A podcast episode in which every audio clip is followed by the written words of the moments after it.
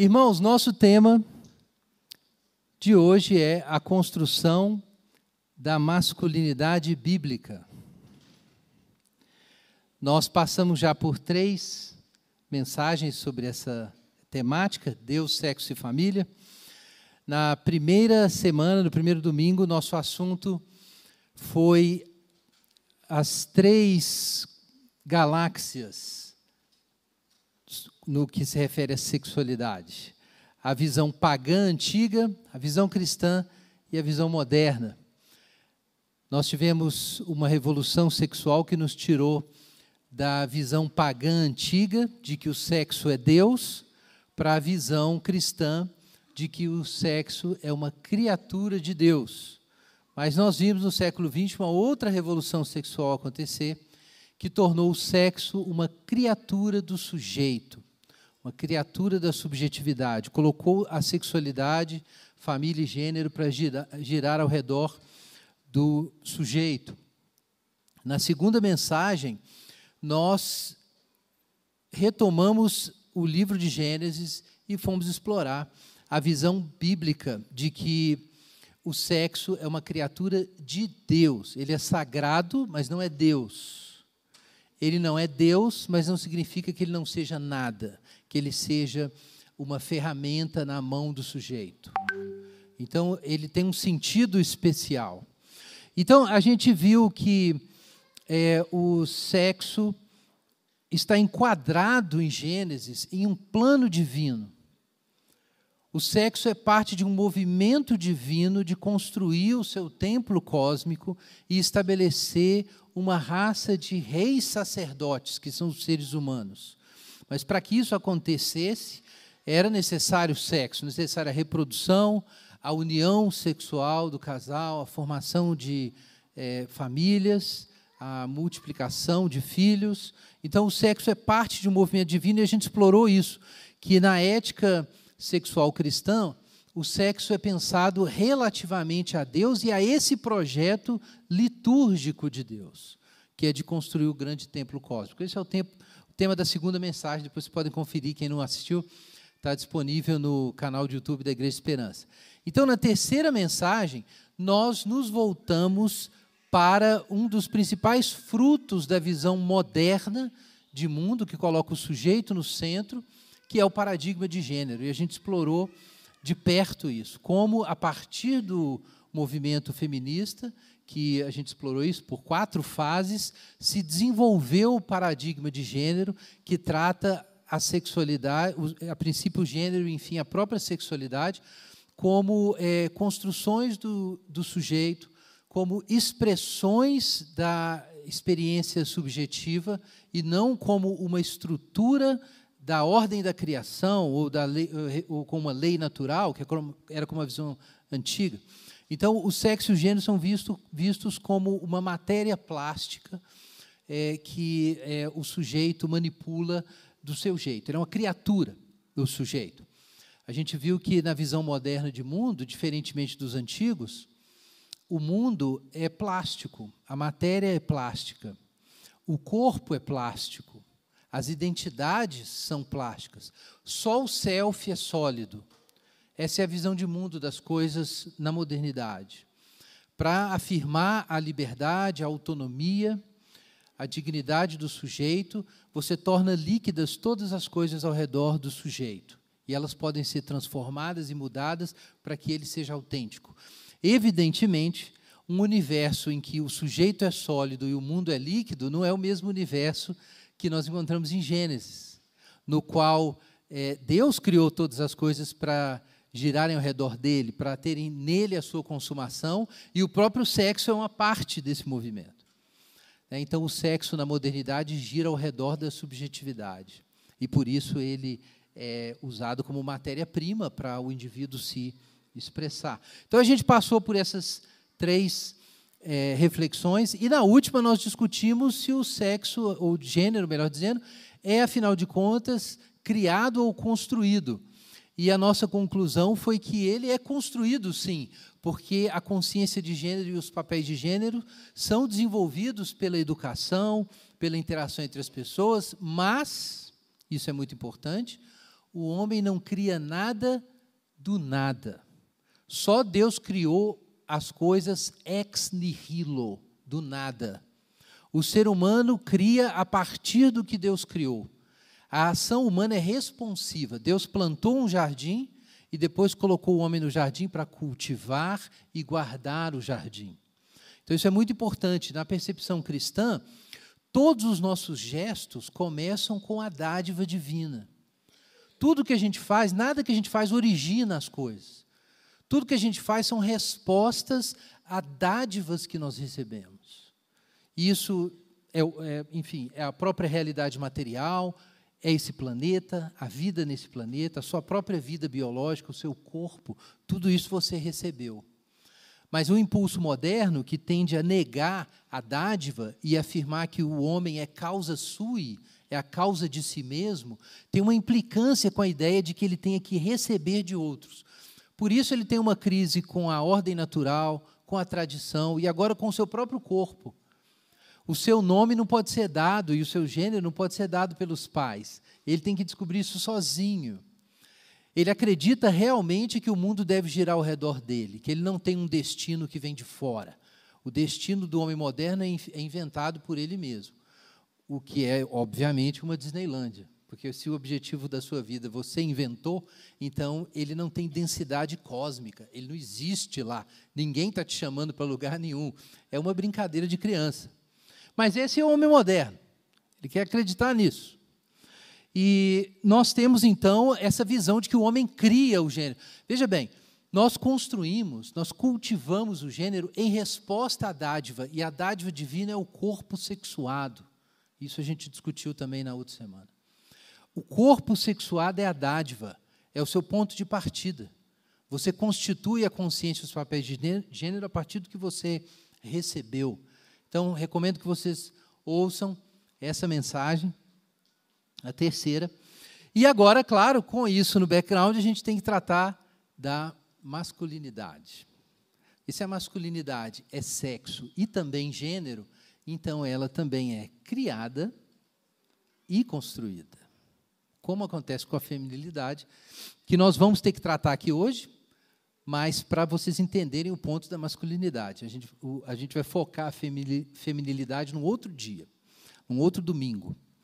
Mas por causa da reflexividade dos sexos, para a gente lançar o primeiro tema, que é a masculinidade, a gente vai ter que é, pedir ajuda aí para as mulheres. Em dezembro de 2019, o cantor britânico Harry Styles apareceu na capa da revista Vogue, que é uma revista fashionista que coloca mulheres. Foi a primeira vez que apareceu um cara. primeira vez que um ensaio foi feito com o cara. Já apareceu homens, mas não como a figura principal. É a primeira vez que o ensaio foi com o homem. E apareceu lá o Harry Styles com um vestido. Com um vestido. É, eu ia dizer que era bonito o vestido, mas eu fiquei confuso. E ele aparece com outras roupas femininas, é vestido com, como uma bailarina e com muitos babados e um monte de coisa. E ele diz o seguinte na entrevista: o que é empolgante é que todas essas linhas estão simplesmente se desintegrando. Perdão. Quando você acha que há roupas para homens e roupas para mulheres, Menino veste azul e menino veste rosa. Quando você acha que há roupas para homens e roupas para mulheres, uma vez que você remove quaisquer barreiras, atenção, remover barreiras é muito importante para o homem moderno. Ele se sente vivo assim. Obviamente, então, você abre a arena na qual você pode jogar. É como com qualquer outra coisa. Sempre que você coloca barreiras em sua vida, está apenas se limitando. Então, isso é típico da cultura do self. Todas as barreiras vão ser derrubadas. Tudo tem que ser líquido para que eu me sinta sólido. Isso é típico da mente contemporânea. Qual o contexto dessa discussão e desse ato revolucionário da revista Vogue? o, o, Vogue, o combate à masculinidade tóxica. Um conjunto de comportamentos e de valores que são aprendidos pelos, pelo homem e que o tornam patológico, doente socialmente. Ele fica violento, ele não tem capacidade de empatia, ele é agressivo, é, ele é misógino por causa disso e sofre também, porque tem que reprimir os seus sentimentos e reprimir suas particularidades. Então, ele se torna doente. Isso é a masculinidade tóxica. Uma, uma edição mais psicologizada da crítica ao machismo, né?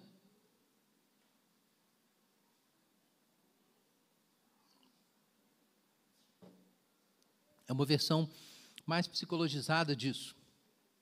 Agora vamos para o Brasil. Vou contar para vocês uma fofoca, como eu disse mais cedo. Saiu na Caras. Se saiu lá é fofoca. Saiu na Caras o senhor José Loreto, um ator aí bem conhecido. Saiu agora, acho que foi na quinta-feira.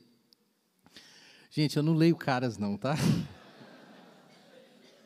É que eu estou pesquisando sobre o assunto, vocês me entendem. Saiu lá no, no Vai na Fé. Ele é o ator lá do Vai na Fé. Então, José Loreto afirma, vou citar aqui a chamada da reportagem. José Loreto afirma ser menos tóxico e revela: gosto de pintar as unhas. Em entrevista à revista Caras, José Loreto falou sobre seu processo de desconstrução e como tem lidado com a masculinidade tóxica. Então, isso é. Os caras legais, eles estão lidando com a masculinidade tóxica. Então, atenção para isso, vocês aí, homenzinhos radioativos. Atenção.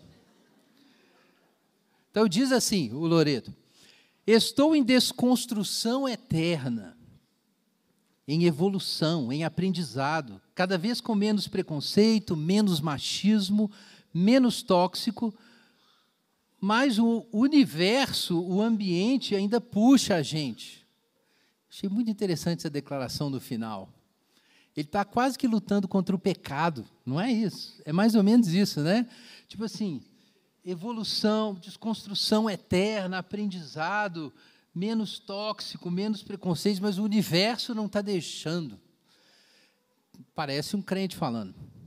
Só que um pouco diferente. Gente, é, é interessante que menos tóxico significa, menos tóxico é, é mais feminino, mais empático e mais fluido. Muito interessante isso. Isso seria ser menos tóxico. Será que isso é verdade? O cara está ficando menos tóxico, então ele gosta agora de pintar as unhas. Então você borra ali os padrões, os papéis, a estética das, da, do gênero, então você estaria sendo menos tóxico. Especificamente, você é mais empático e mais desconstruído. Estou em desconstrução eterna, mais desconstruído. Isso seria o sujeito menos tóxico. Isso faz a gente pensar que o sujeito tóxico é um sujeito muito masculino, pouco empático e rígido. Alguma coisa nessa direção.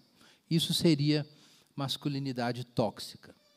Gente, é verdade que existem versões do masculino que são tóxicas mesmo. Eu não tenho que questionar a respeito, por exemplo, de o indivíduo ser muito rígido e não ter capacidades empáticas, né? Às vezes o sujeito não é um psicopata, mas chega perto disso. Então existe mesmo algo assim, eu não vou questionar isso. Mas é curioso esse processo de confusão aí do gênero. Assim como a gente viu na outra semana que a pele feminina foi arrancada do corpo das mulheres, a pele, a, a, a feminilidade se tornou uma estética. Ela é uma estética. Uma vez que ela se tornou uma estética, porque ela não tem uma substância orgânica mais, ela pode ser tirada do corpo da mulher e vestida por um homem. Porque é uma pele, é uma roupa. Na verdade, a própria pele, é, o, o, a anatomia masculina, ou a anatomia feminina se tornam peles que você troca, né? Você circula. São, são, a masculinidade e a feminilidade se tornaram realidades superficiais. Mas olha que coisa estranha que acontece. A alma dos dois também migra de um lado para o outro. Então, você vê isso no cinema hoje. A masculinidade é cancelada quando ela aparece em homens, mas é louvada quando aparece em mulheres. E aí você tem isso, né, no cinema, mulheres superpoderosas batendo em todo mundo, pilotando naves espaciais pelas galáxias, reinando por aí, fazendo isso aí, a mulher forte, rígida, sem empatia, não é isso? Gamora, não é? Então, isso é o padrão agora do, da feminilidade, que é estranho, porque é uma feminilidade muito temperada com masculinidade. Né? Por outro lado, é, a feminilidade é reprovada quando aparece nas mulheres, porque é sinal de fraqueza, mas quando ela aparece nos homens, sensibilidade, muita empatia, muita fluidez, aí ela é louvada. Parece que está trocado, né? Tudo trocado. Eu vou citar aqui um trecho do Abraham Kuyper, nas suas Stone Lectures, de 1898, que ele deu a série de palestras em Princeton sobre o calvinismo, e a certa altura tem uma frase dele sensacional, um parágrafo dele. Finalmente, o modernismo, que nega e abole toda a diferença, não pode descansar até ter produzido a mulher-homem e o homem-mulher e colocando toda distinção em um nível comum, destrói a vida por colocá-la sob a maldição da uniformidade. Então, ele já estava reclamando disso na época, por causa de um ideal andrógeno que estava emergindo nos movimentos é, é, progressistas na época e também em alguns círculos do feminismo de primeira onda. Alguns eram bem radicais, como a gente viu na mensagem da, da outra semana. Mas é, ele tocou em algum ponto aqui verdadeiro, essa vontade de transgressão, de dissolver as barreiras, de confundir tudo. E eu gostaria de dizer que isso está totalmente errado, eu confesso, mas eu não acho que está, e vocês vão entender por quê. Mas tem um ponto aqui no que o Kuyper diz.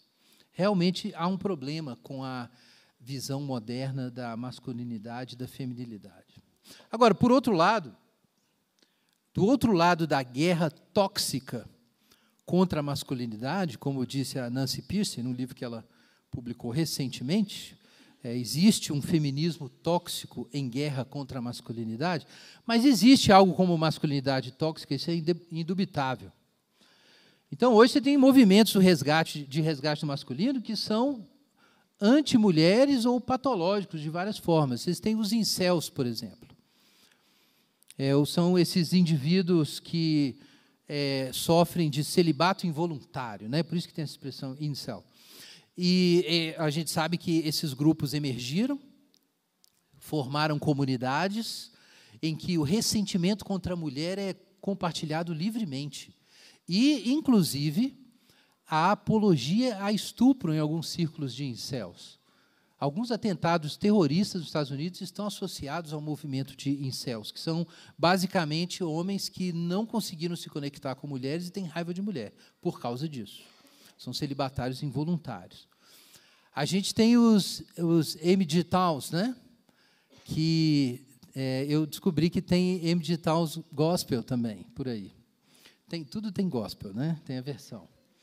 Men going é, their own way. O homem fazendo do seu jeito, fazendo as coisas do seu jeito. Então não existe um plano de se unir com uma mulher, de fazer uma amizade com a mulher, casar e ter filhos, nada disso. Mulher é só para usar, não dá para confiar em mulheres, os homens têm que cuidar de si como um grupo separado. É claramente uma versão, um negativo né, da, de algumas versões do feminismo. Porque muitas mulheres têm uma percepção similar. E tem gente que às vezes fala assim: não, mas isso é diferente, que as mulheres foram oprimidas, os homens não.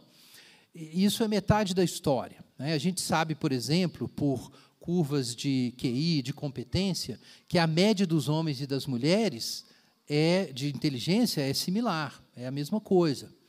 Mas a variabilidade em inteligência e competências no sexo masculino é muito maior. Então, enquanto a curva de inteligência e competências femininas é assim, a curva masculina é mais ou menos assim. É, exagerando, caricaturando a coisa. Mas o que isso significa? Que você tem uma pequena porcentagem de homens que são super competentes e tendem a superar a média das mulheres, e uma grande quantidade de homens que está abaixo da média e que é, sem meias palavras, burro. E o que acontece? Existe uma dominação masculina a partir do topo da curva de competência e de QI, e essa dominação masculina no topo da curva, muitas vezes é a responsabilidade por isso é transferida para todo o, todos os homens. E a verdade é que uma parcela enorme dos homens é, fracassa na escola, fracassa no emprego, fracassa em relacionamentos, tem problema com dinheiro, se envolve com violência. A verdade é essa. Algumas pessoas atribuem isso simplesmente à masculinidade tóxica, mas isso evidentemente não é suficiente. Isso tem a ver com questões mais amplas de arquitetura social. Mas isso acontece, de fato. Então, o que você vai descobrir é que é, todos os homens, inclusive os burros, levam a culpa das coisas ruins feitas pelos os super, os homens que são os tops, e, e que realmente dominam a sociedade e dominam as mulheres e os homens que estão na base da pirâmide. E, ou seja, os homens que estão na base da pirâmide levam ferro duas vezes, né? Eles levam ferro duas vezes, porque eles levam a culpa do que os homens de sucesso estão fazendo e, além disso, são oprimidos pelos homens de sucesso, os dois grupos. E é só você ver como a sociedade funciona hoje. Então, é, o que eu quero dizer com isso é que existe uma imagem refletida, existe uma toxicidade feminina na interpretação do fenômeno masculino, assim como existe do outro lado. Existe dos dois lados. Agora, eu falei dos James de Towns, que não querem saber de relacionamento, mas tem uns que querem, o pessoal mais moderado. São os Red Pills. Também tem gospel, tem. Deve ter um monte aqui. Os caras red pilados, né? Para quem não se lembra, no filme Matrix tinha aquele momento em que o Morpheus apresenta as duas pílulas, né? Você tem a pílula vermelha, a pílula azul. Quem toma a pílula azul fica na ilusão. Quem toma a pílula vermelha descobre a Matrix, que tudo é um grande sistema de manipulação e que não existem regras. A gente foi só enganado. Isso é usado para dizer o contrário do que o filme dizia, porque, na verdade, os irmãos Wachowski é, se tornaram mulheres trans, se tornaram as irmãs Wachowski, que foram os, os diretores do filme e produtores do filme, é, e eles explicaram depois que o filme Matrix era para pro, é, propagar a visão deles sobre sexo e gênero, que não existem regras, que tudo, na verdade, é construção da Matrix, e por isso que pode ser trocado. Mas no caso dos red pills atualmente, o sentido é, não é esse, né? O sentido é que quando você toma a pílula vermelha, você descobre que existem uma lei, leis, existe uma superioridade masculina e que existe um mundo que está manipulando os homens e os homens têm que lutar contra isso. Então, esses são os red pills. Eles são, tendem a ser muito instrumentais na visão deles da mulher. Eles assumem abertamente uma guerra contra é, o, não só contra o feminismo, mas contra mulheres em geral, e colocam a independência do homem acima de tudo. O problema é que a masculinidade no, no movimento Red Pill é pensada abstraída do feminino. A masculinidade é pensada como uma espécie de realidade pura. E daí que o homem pode encontrar a masculinidade independente da mulher. Nesse sentido, o Red Pill e a feminista contemporânea estão na mesma página, porque eles acreditam que dá para pensar um gênero sem reflexividade. Você não precisa do outro. Você pensa ele separadamente. O que é o feminino? Então as mulheres juntam para decidir o que é feminino, encontrar o feminino, ou resgatar o feminino, ou seja o que for. Mas aí o feminino é imaginado como se ele não tivesse, não dependesse do masculino. E o mesmo acontece com o movimento Red Pill. A verdade é essa. Para citar, tem um monte de gente aí na internet, você vai encontrar. Tem um bem conhecido aí que é o Tiago Schultz, que é, talvez alguns homens aqui já tenham consumido produtos, então atenção porque você está consumindo. Mas vamos citar aqui Andrew Tate, o mais famoso e mais infame. Né, ele com o irmão ficaram aí muito ricos, né? Ele acho que é bilionário já. é um lutador de kickbox e empresário, ficou rico aí fazendo coisas boas e coisas ruins. Está é, tá preso sob acusação de tráfico de mulheres na Romênia, agora. Foi indiciado, estava sob suspeita e foi indiciado esses dias aí. É, e ele é um cara assim que ele se apresenta como defensor da masculinidade. É, apareceu agora no programa do Tucker Carlson, ele, em programas de direita, ele vive é, aparecendo aí. E vende um estilo de vida. Você vai encontrar esse tipo de padrão, tá? É, é, o sujeito é forte, ele vive na academia, é muito disciplinado, muito independente, não precisa de mulher, estilo de vida luxuoso, prega-lhe o sucesso para os homens, a mulher que se arraste para mim, em outras palavras é isso. Né? Então tem um elementozinho desse negócio, ele não é voltado para a mulher, ele é voltado para si. E é interessante que é muito disciplinado, esses movimentos são bem disciplinados. Os caras aparecem no Instagram com um muque desse tamanho. É isso mesmo. Não estou dizendo que não é para você ir, não, tá? Inclusive eu devia ir, mas isso é outra história. não estou dizendo que não. Mas o ponto é que é como a masculinidade é definida como uma, um processo de autoafirmação. Isso é interessantíssimo, porque é exatamente o que aconteceu no movimento feminista, e, no, e no paradigma de gênero. O sexo e o, o gênero giram ao redor de quem? Do sujeito. Então, na versão red pilada do homem contemporâneo, que é conservadora, misógina, homem durão, não precisa da mulher, tudo também gira ao redor do sujeito. É tudo criatura da subjetividade e instrumento de autoafirmação. Os caras, inclusive, estão na, na academia simplesmente para isso. Eles estão exatamente do mesmo jeito que a mulher que gasta muito no salão de beleza. Não é muito diferente. É, o processo é mais ou menos similar. São meios de autoafirmação.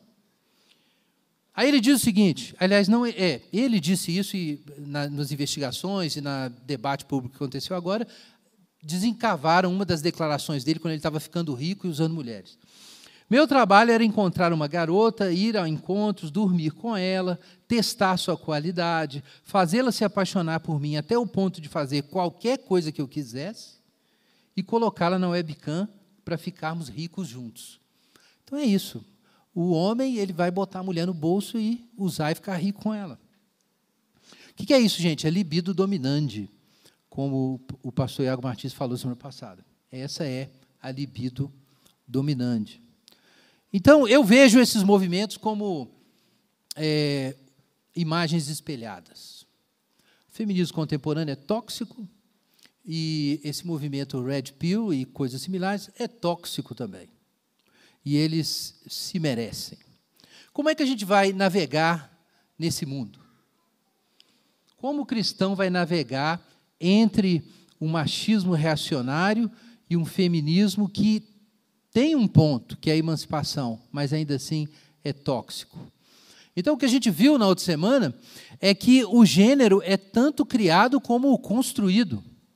Deus confere a dádiva da diferença sexual e nós trabalhamos sob a sua instrução para cultivar essa dádiva. Então, essa é a resposta para a gente pensar como construir feminilidade e o nosso ponto principal, a masculinidade. E aqui muitos crentes erram demais. Alguns crentes erram porque eles querem olhar só para a Bíblia para tirar o padrão da sexualidade e de gênero. Então, gente, não é possível fazer isso. Por quê? Porque isso está na confissão belga, está na tradição da igreja desde a antiguidade, passou pela Idade Média, passa pela reforma, como eu disse, está literalmente na confissão belga, e isso está presente na teologia da igreja protestante. É, existem dois livros: o livro das obras de Deus e o livro das palavras de Deus. Isso é uma formulação clássica aí da coisa. O livro das obras de Deus é a criação. E o livro das palavras de Deus é a Bíblia. E eu mesmo, Jesus, é a fonte dos dois livros, é o mesmo Logos. Por isso, eles têm que ser interpretados harmonicamente. Mas, também, como Bavinck diz, a revelação é orgânica. Num organismo, você tem partes diferentes que cooperam para atingir um objetivo. Elas funcionam junto para um telos. A revelação é assim também. A natureza e a Bíblia são diferentes, mas juntas realizam uma coisa. E é importante ter isso em mente quando a gente vai estudar esses temas, porque muita gente quer resolver o que é o masculino e feminino só olhando a Bíblia. Não dá. Assim como a Bíblia ensina que Deus criou a luz, que Deus separou as águas, criou uma expansão e tudo mais, mas você não vai entender a composição atmosférica, a composição da água e a velocidade da luz procurando na Bíblia. Por que não? Porque essas coisas são conhecidas no livro das obras de Deus, que é a natureza. O livro das palavras de Deus nos ajuda a interpretar corretamente o livro das obras de Deus, aí sim. Mas querer entender as obras de Deus sem contemplar as obras de Deus, você não vai descobrir que a água é hidrogênio, oxigênio e tudo mais. Não vai descobrir a velocidade da luz. Não vai descobrir. Você precisa ir para a natureza. Sexualidade é um fenômeno similar. O sexo é um fenômeno similar. Nós temos o corpo masculino e o corpo feminino e são dados da ordem natural, fazem parte das dádivas que nós recebemos e às quais nós temos que responder. Então, a realidade da corporeidade, da nossa biologia, por exemplo, não pode ser ignorada quando nós discutimos sobre é, feminilidade e masculinidade bíblica. E aí nós temos um problema também de outro grupo, que é, às vezes aparenta ter uma visão mais aberta do que esse grupo mais fundamentalista, que quer tirar tudo só de versículos bíblicos mas que assumem outra postura, que é de dizer o seguinte: não, não existe um ensino normativo na Bíblia sobre o masculino e feminino. Ah, mas e a criação? Não, mas você não pode naturalizar os comportamentos, porque Jesus veio nos libertar do império das trevas. Então você não pode naturalizar nenhum papel de gênero, nenhuma diferenciação sexual que é recebida da natureza. E aí você fica basicamente sem nenhuma categoria o que às vezes acontece é que alguém chega para você e diz: não, o modelo é Jesus. O que a gente tem que fazer é seguir o modelo de Jesus, de masculino e, e pronto. Mas, gente, isso não é suficiente. Jesus é o modelo da imagem divina para homens e mulheres, né? Não dá para definir o que é masculinidade bíblica só olhando para Jesus. Não é suficiente. Você precisa da natureza. Você também não vai descobrir, Jesus é a luz, mas você não vai descobrir a velocidade da luz física, como fenômeno físico, estudando o Evangelho de João. Não vai descobrir. Paul Helm, um teólogo reformado muito importante, um dos mais importantes aí dos últimos 50 anos, escreveu sobre natureza e graça o seguinte: A ideia de que a graça edifica sobre a natureza pode não ter muitos amigos entre os mais inclinados ao fideísmo. De qualquer modo, como temos visto, essa é a posição histórica da igreja, no mínimo desde Agostinho. A graça não anula a natureza, mas a aperfeiçoa. Esse é um dictum filosófico, teológico, que vem desde a antiguidade cristã. E é, toda a tradição da igreja reconhece isso. Esse é um dicto antigo. E ele resume bem a questão da unidade de criação e redenção. Então, veja bem, você não vai conseguir resolver essas questões se você separa graça de natureza. Se você fala assim, eu sou crente, Jesus, vou para o céu, igreja, esse é o seu mundo aí espiritual. Mas aí, no que se refere ao mundo terreno, entre aspas, seu dinheiro, seu trabalho, sexualidade, orgasmo, filhos, fertilidade, ordem social. Aí você não tem nada sobre isso. Como que pode um negócio desse? A graça vem para restaurar a natureza. A graça da salvação tem que se derramar sobre o ordinário, sobre o mundo da natureza, da biologia, sobre a sociedade, sobre os nossos padrões comportamentais, sobre a nossa psicologia. A graça tem que se derramar aí, senão qual é o ponto? Gra... Agora, veja bem, a graça não anula a natureza, mas aperfeiçoa. O que significa isso? Que a partir da graça, a gente vai discernir na natureza ordens divinamente estabelecidas.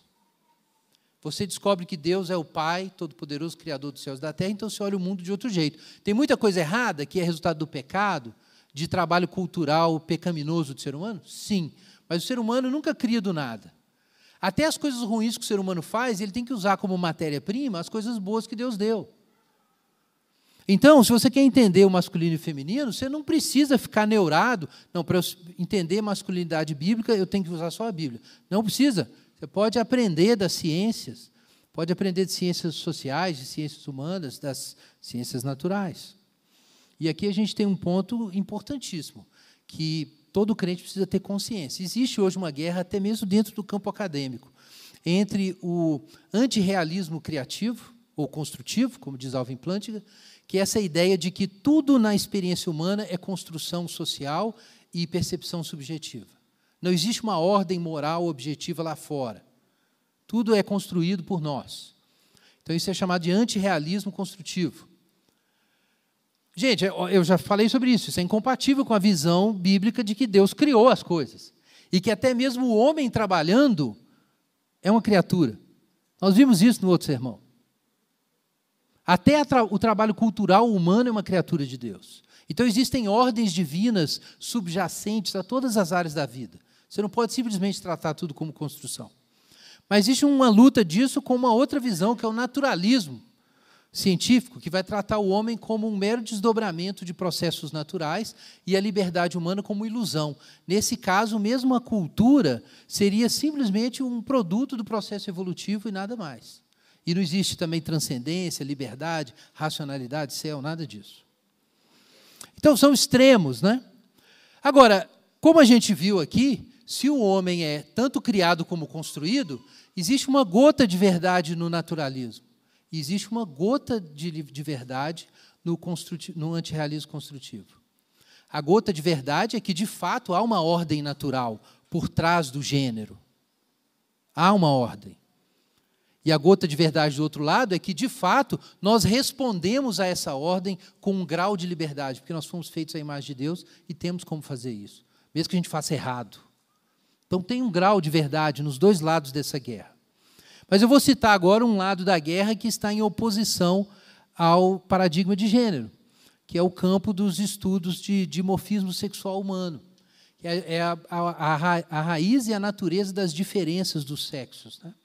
Então, eu cito aqui um especialista em, no impacto da biologia no campo do trabalho, Kingsley Brown. Uma das mais robustas descobertas da psicologia evolucionária, entre as mais robustas, está de que a mente humana é sexualmente dimórfica, com sexos diferindo, na média, em uma variedade de traços de temperamento e cognição. Diferenças sexuais nesses traços podem plausivelmente ter efeito substancial sobre o comportamento social e padrões sociais. Então, isso acontece não apenas na. Veja bem, a gente conhece o que é mais comum quando fala de dimorfismo sexual é a questão anatômica e fisiológica. É claro que, nesse aspecto, o corpo da mulher e o corpo do homem são diferentes. Mas isso não vem, não está só nesse nível. Isso alcança o nível endocrinológico, neurológico e psicológico. Tem diferenças no, no, no, funcionamento do cérebro e na psicologia de homens e mulheres. Não é só anatomia, não é só a diferença da genitália. É mais do que isso. Eu vou citar aqui algumas diferenças, só a título de informação, mas eu recomendaria o livro do, pelo menos esse está em português, do Leonard Sachs, porque o gênero importa. Mas veja aqui algumas diferenças que você encontra na literatura. Homens são mais direcionados para a competitividade, isso é estatístico, tá? mais é, direcionados para competitividade, dominância e luta por status, enquanto mulheres apresentam maior tendência pró-social. Homens exibem maior preferência para assumir riscos físicos e não físicos. Isso tem a ver com hormônios. É, os, os, os garotos já, ali na adolescência, eles têm, têm uma supressão de alguns, não é supressão, mas tem um, um nível menor de alguns hormônios que fazem a mulher ser mais sensível a risco. Então, o homem é um pouco mais insensível a, a risco. Né? Eu mencionei de manhã que tem uma base endocrinológica para esses memes que a gente encontra na internet, é porque os homens morrem cedo, não é isso? Não tem esse negócio? Então é meio anedótico isso, mas a questão é que tem evidência estatística e endocrinológica de que os homens têm, um, têm uma sensibilidade a perigo menor. E isso tem uma função. Machos serem assim, não é só entre outros primatas a gente tem esse padrão reproduzido. Por que eles são assim? Por causa da função do macho de proteger e de correr riscos que, por causa do custo reprodutivo, a fêmea não pode correr. Porque o custo reprodutivo para a fêmea é muito alto. Então, todo organismo fica empatado por causa da maternidade, então você precisa de um sistema de proteção.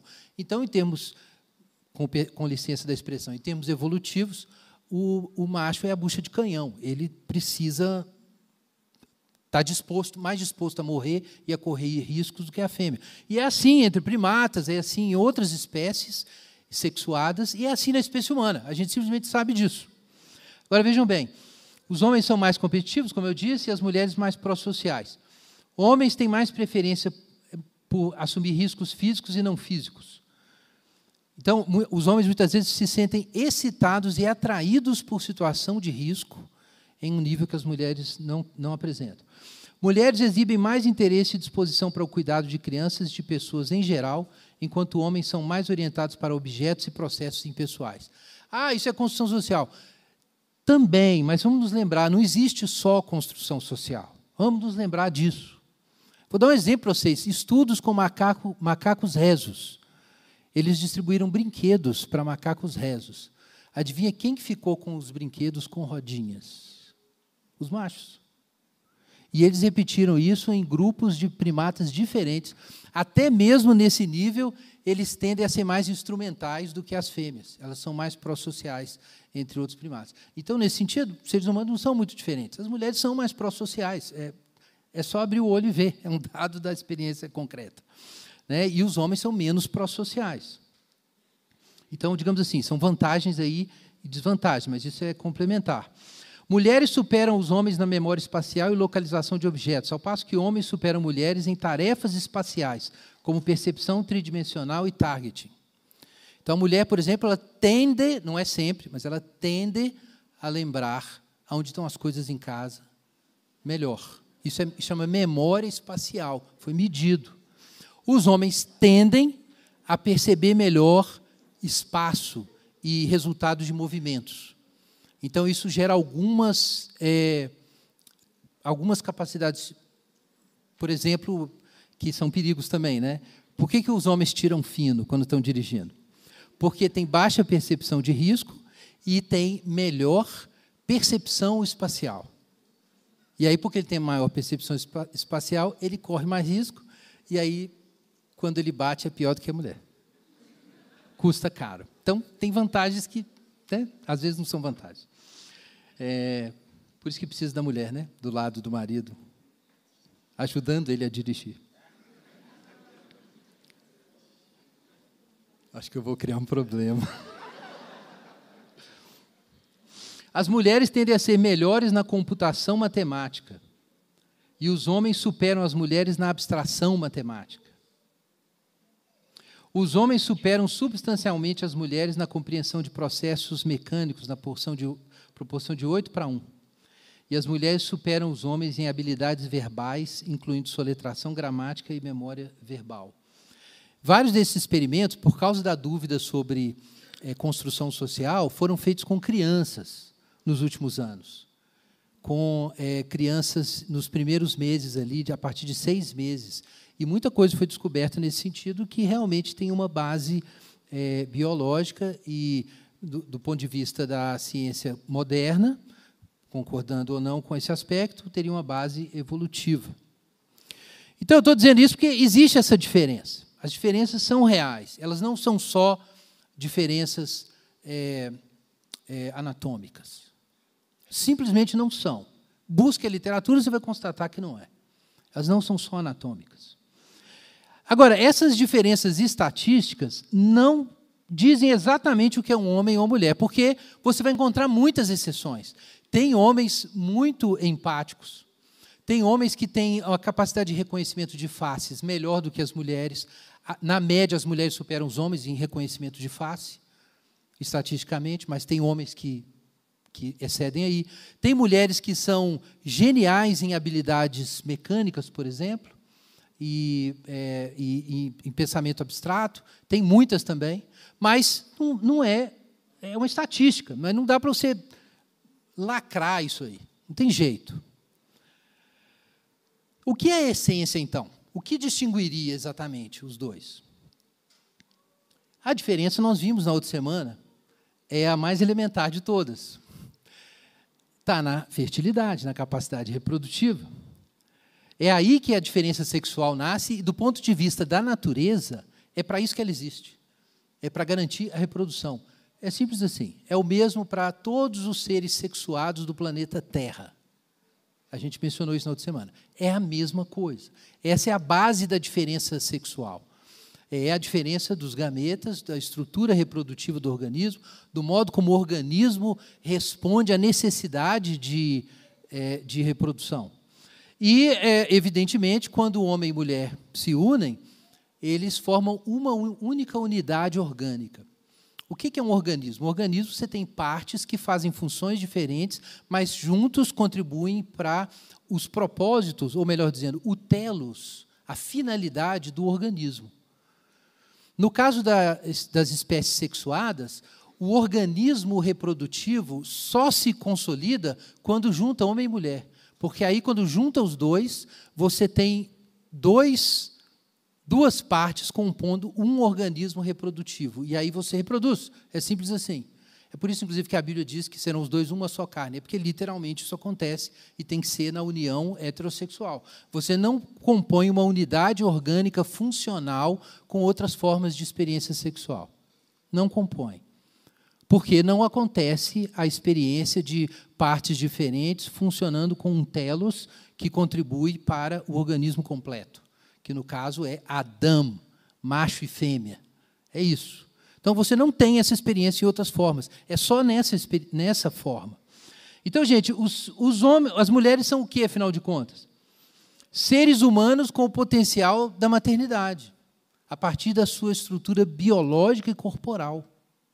E o que, que são homens?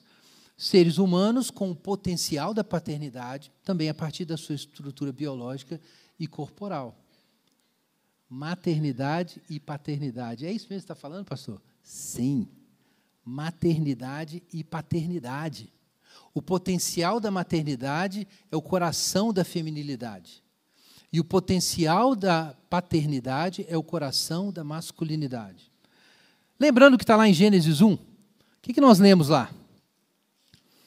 A Bíblia diz que Deus decidiu, versículo 26, façamos o homem a nossa imagem conforme a nossa semelhança, domine ele sobre os peixes do mar, as aves do céu, os gados, os animais. Então, o que é isso, gente?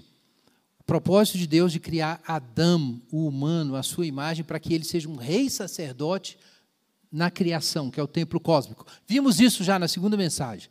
Esse é o plano. Vejam que a identidade, melhor dizendo, que a imagem divina é uma coisa superior e anterior ao sexo. Primeiro Deus decidiu que ia fazer Adão. É importante ter isso em mente. É por isso, por exemplo, que Jesus não precisava ter relações sexuais para ser um, um, indivíduo completo à imagem de Deus. E nem a gente precisa.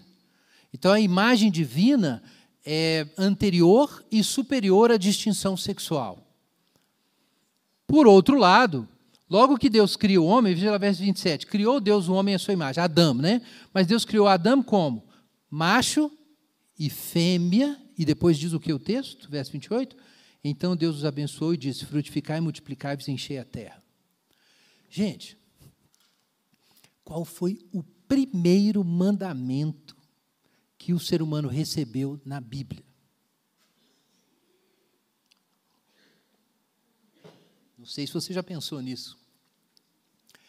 Crescer e multiplicar-vos. Isso aí é o ground zero Começa aí. Crescei e multiplicai-vos. O texto diz que Deus criou macho e fêmea. E imediatamente diz: crescei e multiplicai-vos. No que, que Deus estava pensando quando ele fez a sua imagem, mas dividiu a sua imagem em uma forma estereoscópica, como macho e fêmea. O que, que ele está pensando? Na fertilidade. Nesse sentido, o livro das palavras de Deus está de acordo com o livro das obras de Deus. O que distingue o sexo? A masculinidade e feminilidade? Reprodução. Então, o que é que Deus tinha em mente quando ele criou macho e fêmea e ordenou que eles multiplicassem e enchessem a terra? Ele tinha em mente a paternidade e a maternidade. É simples assim. É a paternidade e a maternidade. Isso está escrito no seu corpo, está escrito nos seus hormônios e está escrito em Gênesis 1. Para os cristãos não há ambiguidade aqui sobre a divisão sexual e, e essa sincronia dos sexos. Veja depois, se você pular para frente, lá em Gênesis 5, esse é o livro das gerações de Adão, no dia em que Deus criou o homem, Deus, Deus fez a sua imagem. Criou o homem e mulher e os abençoou e os chamou pelo nome de Adão, o humano. Adão é o nome dos dois, tá? É um nome coletivo. Adão no dia em que foram criados. Mas aí veja o que se diz aqui, versículo 3. Adão viveu 130 anos e gerou um filho à sua semelhança, conforme a sua imagem. Então, veja o nexo que o texto coloca. Deus fez Adão à sua imagem, não é isso? E aí Adão fez um ser à sua imagem também, pela geração. Né? Então, há uma analogia entre a criação do homem por Deus, uma analogia, e a geração de filhos. Então, é nisso que a masculinidade sinaliza a relação divina com a criação. Ela simboliza a relação divina com a criação. Mas aonde? Na paternidade. Quando Adão finalmente se manifestou como quem ele devia ser, ele gerou um filho à sua imagem. E Eva? Gênesis 3, 20. Adão chamou Eva, sua mulher, porque ela foi a mãe de todos os viventes. O que é Eva? Eva não é só uma mulher. Tem muita gente falando de Eva para cá, Eva para lá, mas Eva era uma mãe. E Adão era um pai. No coração da masculinidade e da feminilidade estão o potencial da paternidade e o potencial da maternidade. É isso que está no coração da coisa. Agora, é claro que isso procede das bases biológicas.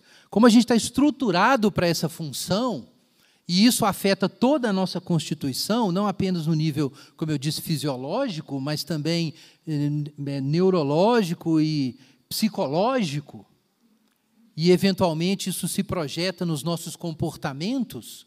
Então, a partir desse núcleo que tem essa origem é, biológica, irradia-se a consciência de gênero e os papéis de gênero. Eles irradiam desses centros. Então, a masculinidade irradia da, do sexo masculino e a feminilidade irradia do sexo feminino. E aí formam-se dois campos. É por isso que você tem uma série de traços, de propriedades que são diferentes em homens e mulheres. É porque são os campos. Mas são campos, porque tem interação, tem overlap. Tem coisas que às vezes o homem é mais parecido com a mulher, e tem um homem que é muito parecido com mulheres, e tem mulheres que são muito parecidas com homens em alguns aspectos, mas é porque são campos de propriedades que existe troca, trânsito, é poroso.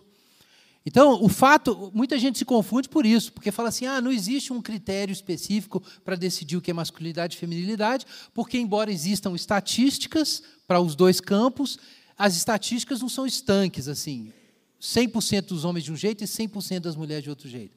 Mas isso é, é uma mistificação. Porque, embora homens e mulheres não sejam 100% diferentes no que se refere ao campo do masculino e do feminino, na origem eles são 100% diferentes. Na função reprodutiva, diferentes e complementares. Então, é isso que a gente tem que entender. Por isso que eu disse que é criado e construído. E a questão é como que a gente constrói a masculinidade. Qual é o jeito certo de, de fazer isso, afinal de contas? Existe, como eu disse, uma divisão do trabalho reprodutivo. Essa divisão produz forças e vulnerabilidades específicas de cada lado. É, então, a mulher, é, por causa da maternidade, ela precisa ser mais pró-social ela precisa ter traços particulares, algumas propriedades, algumas propriedades muito particulares, mas isso gera também vulnerabilidade. É, vamos lembrar que, enfim, é, pílula, é, é, pediatria, é, e por aí vai, tudo isso é aborto, tudo isso são invenções modernas. Não tinha isso como a gente tem hoje. A, a, maternidade sempre foi uma coisa altamente custosa, ainda é, mas era ainda mais sem o aparato médico que nós temos hoje e os direitos, mas era altamente custosa para a mulher. O corpo feminino ficava empatado pela, eh, pela é, maternidade. Então, nessas condições, é claro que você precisa que o macho cumpra uma função. E a função é garantir o sucesso do trabalho reprodutivo feminino. É por isso que, grosso modo, se repete esse padrão de é, o, a, a, atividade feminina está relacionada com a, a ambiência interna e a atividade masculina com a construção do nicho. A construção do nicho é a atividade principal para garantir o sucesso na cooperação reprodutiva na espécie humana. Então, existe uma divisão do trabalho reprodutivo que acaba influenciando a divisão de tarefas e a organização social. Como cada sociedade faz isso, varia. Mas isso existe. Agora, existe um, jeito certo de fazer? O que a gente diria que é o jeito certo de fazer, em termos até de uma ética cristã? É que a, a sociedade se organize de um modo e o homem atue de um modo que a vulnerabilidade que é criada pelo trabalho que a mulher precisa fazer, que é central para a espécie humana, não impeça a mulher de ter uma vida social completa.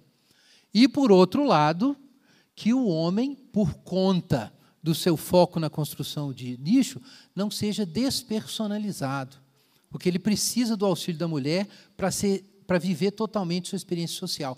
Aí você fala assim: "Não, Guilherme, não é possível". Ô, gente, como que não é possível? Honestamente, a lei natural pode ser distorcida pelo homem caído, mas não pode ser anulada. Quem é que está combatendo a masculinidade tóxica e ensinando os homens que eles têm que ser mais empáticos e mais pró-sociais hoje? Digam para mim, quem está dizendo isso? Para os homens? A ponto de convencê-los de pintar as unhas. Quem está fazendo isso? As feministas, que dizem que o gênero não tem base na natureza. Estão entendendo o que está acontecendo? elas estão fazendo exatamente o que é esperado das mulheres: puxar os homens para a pró-socialidade.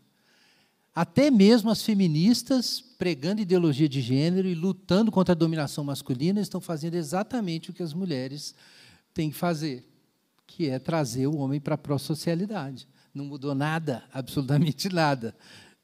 Absolutamente nada. Até mesmo quando elas querem negar o padrão, o padrão da criação, elas ainda estão cumprindo o padrão da criação. Só que de forma contraditória, negando que existam os papéis. Negando que existam os papéis e cumprindo os papéis. E saiu na caras. Você pode distorcer, distorcer a ordem natural, mas você não pode apagar a lei natural, a ordem que Deus estabeleceu. Ela está aí. Ela continua aí. Então, existem essas distinções. Agora, a gente vê a mesma coisa na Bíblia. Se você ler Gênesis 2, veja na sua Bíblia. Em Gênesis 2, o homem recebe primeiro, antes da mulher ser criada, na narrativa de Gênesis, a ordem do domínio. Cultivar e guardar, capítulo 2, versículo 15. O homem recebeu a ordem de cultivar e guardar. O que é isso? Do ponto de vista, se a gente for aplicar isso para a questão da, da sobrevivência e adaptabilidade da espécie humana, é a construção do nicho. É isso. E Deus também ordenou ao homem que não comesse qualquer árvore do jardim. Ele não podia comer da árvore do conhecimento do bem e do mal. Então o homem recebeu o comando para construir o espaço e o comando para fazer isso em obediência a Deus. Ele ainda recebe o comando para dar nome aos, a todos os animais. E depois que Deus cria a mulher, Deus dá nome, é, perdão, Adão dá nome para a mulher. E finalmente, o versículo 24 diz assim: Portanto, o homem deixará seu pai e sua mãe e se unirá à sua mulher e serão eles uma só carne. Sobre o homem é colocada a iniciativa de se mover na direção da mulher para constituir a família e a unidade básica da sociedade. O homem recebe essa responsabilidade, ele tem que fazer esse processo na cabeça dele com os pés. Deixar pai e mãe, se mover em direção da mulher, se unir com a sua mulher. O homem tem que buscar a unidade com a mulher. Parênteses. Homens que ficam esperando a mulher chegar junto. Acorda, meu.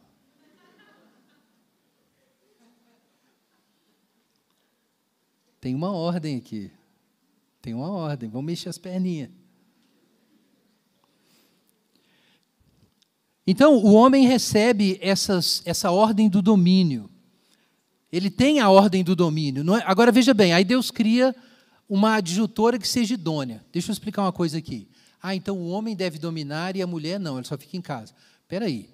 A mulher foi criada como uma ajudadora idônea. A mulher vai ajudar o homem no quê? No trabalho que o homem vai fazer. Então, o fato de que a Bíblia coloca essa prioridade de iniciativa do homem, não significa que a mulher não vai ser incluída. O homem tem que se unir à mulher e trazer a mulher para conseguir fazer isso. Ah, mas não, a mulher não precisa. É claro que precisa a maternidade coloca uma carga extraordinária sobre a mulher. Então você precisa ter a ajuda masculina e numa sociedade complexa como a nossa, você precisa ter leis de equidade para a mulher conseguir cumprir a tarefa dela e ainda trabalhar junto, não em oposição, mas junto com os homens. Então, veja bem, não estou fazendo uma divisão radical de papéis de gênero, não é isso aqui. Mas lembrem-se que os campos do masculino e feminino irradiam a partir dos centros. Você não pode ignorar os centros. Então, você ainda tem essa função masculina de, é, de criar o espaço de segurança e de trazer a mulher para a cooperação. Essa é a função, é, faz parte da função aqui do, do pai. E a mulher? A mulher é ajudadora idônea para o quê? O homem não ficar só. Faz todo sentido, porque é a mulher que traz o homem para a pró-socialidade, torna o homem mais pró-social faz o homem olhar para fora, não olhar só para si. Porque o homem está sozinho no início. Quem vai tirar o homem de si mesmo aqui é a mulher. Quem é que vai arrancar o homem de si mesmo, da sua casa, e fazer ele se movimentar para fora? É a mulher que vai fazer isso. O homem é arrancado de si mesmo com a ajuda feminina. Agora, quando a gente vai para o pecado, capítulo 3, o que acontece? Você vê a falha masculina, o homem não expulsou a serpente, a serpente entrou, invadiu o espaço sagrado para enganar a mulher e o homem fez o quê? Nada. O homem deixou aquilo acontecer, ainda desobedeceu e depois botou a culpa em Deus. Ah, essa mulher que o senhor me deu aí. Ele tinha feito esse poeminha aqui no capítulo 2, mas virou a cabeça muito rápido. E no capítulo 3 ele já bota a culpa em Deus. Então o homem peca, o homem não cumpre a sua função, não toma iniciativa. E aí o que acontece? Vejam as maldições, ou as punições, melhor dizendo. O que, que Deus diz para a mulher? Multiplicarei tua dor na gravidez, com dor terás filhos, e o teu desejo será para o teu marido e ele te dominará. O que, que fracassa? Fracassa a função feminina. Fracassa a função feminina de, de construir, de construir a, a família. Ela agora vai ser oprimida, dominada tiranizada pelo homem. Isso não é um mandamento, isso é um, é um resultado do pecado. Não é que é uma coisa que é para a gente dizer está tudo bem, não é isso. Mas é um resultado da queda. Então a relação é rompida. E veja o que, que mais dói na mulher: a maternidade. A maternidade fica pesada. Por quê? Porque se no coração da feminilidade está o potencial da maternidade, então faz sentido que quando a mulher falha, a dor é exatamente na maternidade. E o homem? O homem não tem que construir o nicho? Qual é a maldição? Capítulo 3, versículo 17. Maldita é a terra por tua causa, com sofrimento comerás dela todos os dias da tua vida, ela te produzirá espinhos e ervas daninhas, e terás de comer plantas do campo, e do suor do teu rosto comerás o teu pão, até que tornes a terra, pois tu és pó, e ao pó tornarás. Gente, para onde vai o juízo de Deus? Exatamente na função masculina, de cultivar e guardar de domínio. Ele não vai conseguir fazer. Ele vai fracassar, ele vai batalhar, ele vai suar e no fim a terra vai engolir ele. Então vejam que na ordem da criação o homem tem uma função distinta mesmo da mulher. A paternidade envolve a construção de um sistema de proteção e empoderamento da mulher, e a feminilidade envolve a maternidade, a prosocialidade, mas aí vem o pecado e corrompe exatamente isso. A feminilidade se torna dolorida e o trabalho masculino de domínio se torna dolorido. Por isso o homem passa vergonha, ele fracassa. E isso é a miséria do homem. É, ele perdeu o respeito, porque ele não consegue, ele é derrotado no final. Então, gente, a, a, o que a Bíblia ensina sobre essas duas funções tem ressonância com a ordem natural. Não é uma coisa gratuita. Há uma ressonância entre o livro das obras de Deus e o livro das palavras de Deus no que se refere à distinção de masculino e de feminino. Esses dois campos têm que ser respeitados quando a identidade de gênero é constituída. Aí você pode pensar assim: ah, mas eu não tive filho. Eu não tive filho, eu não casei e tal, então aí eu sou menos. Não. Abre Juízes 5.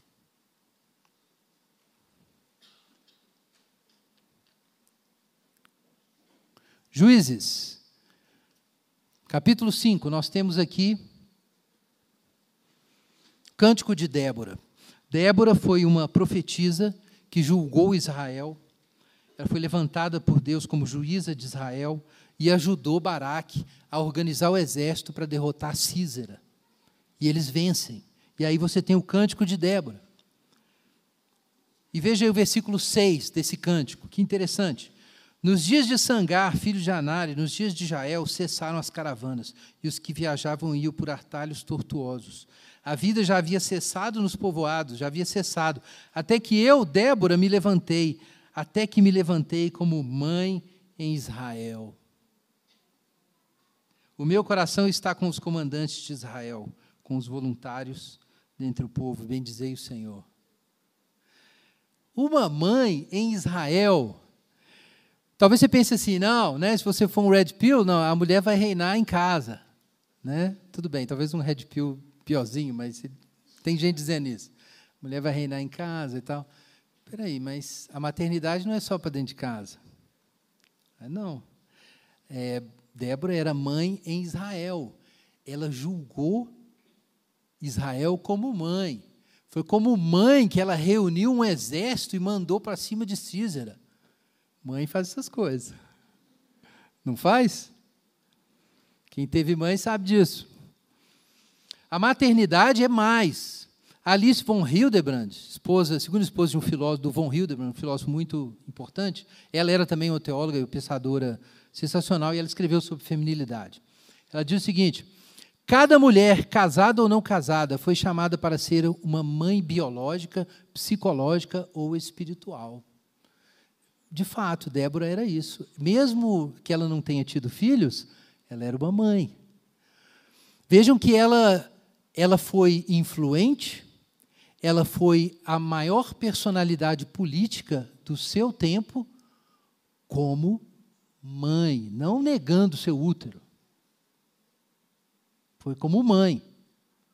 A maternidade é um campo, a feminilidade é um campo que projeta a potência da maternidade sobre, sobre todos. Todo mundo precisa da maternidade.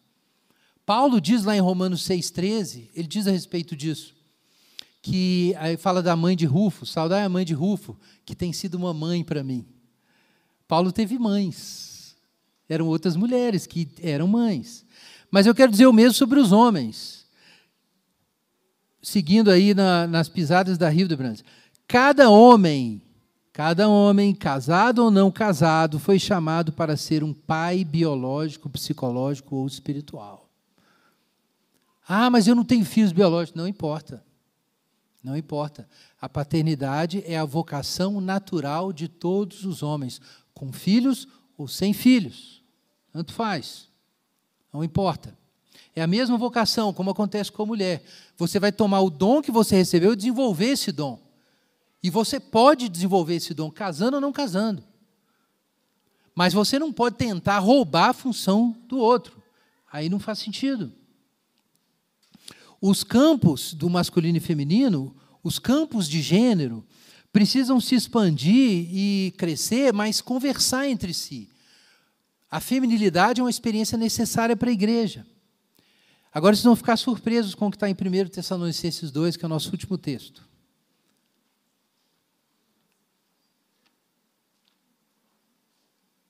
Paulo está falando sobre como ele tratou a igreja de Tessalônica.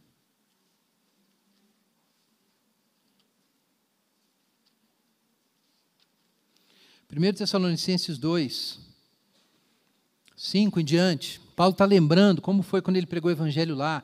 Deus é testemunha, nunca usamos bajulação, não fomos gananciosos, não buscamos honrarias humanas. Está aí, verso 5, verso 6. Aí no verso 7, olha o que o Paulo diz. Pelo contrário, fomos bondosos entre vós, como a mãe que acaricia os próprios filhos.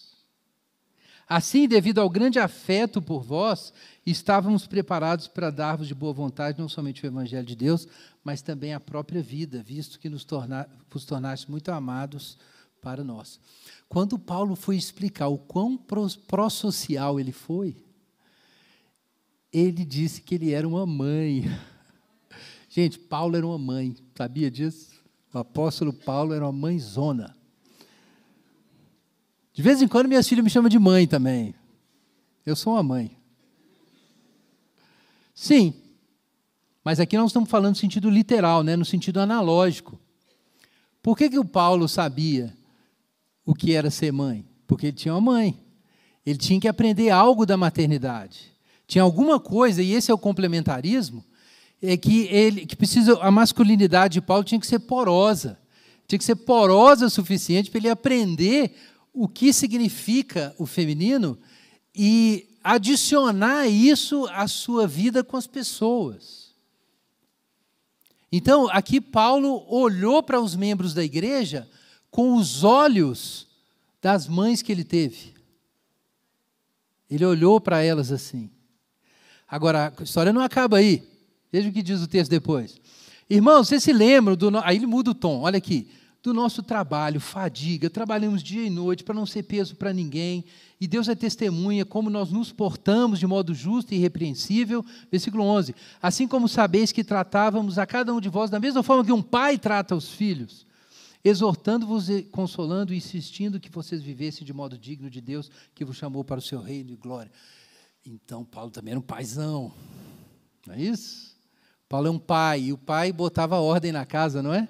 Ele trabalhava duro, dava o exemplo e chuchava os meninos: ó, vamos lá, o reino de Deus está chamando.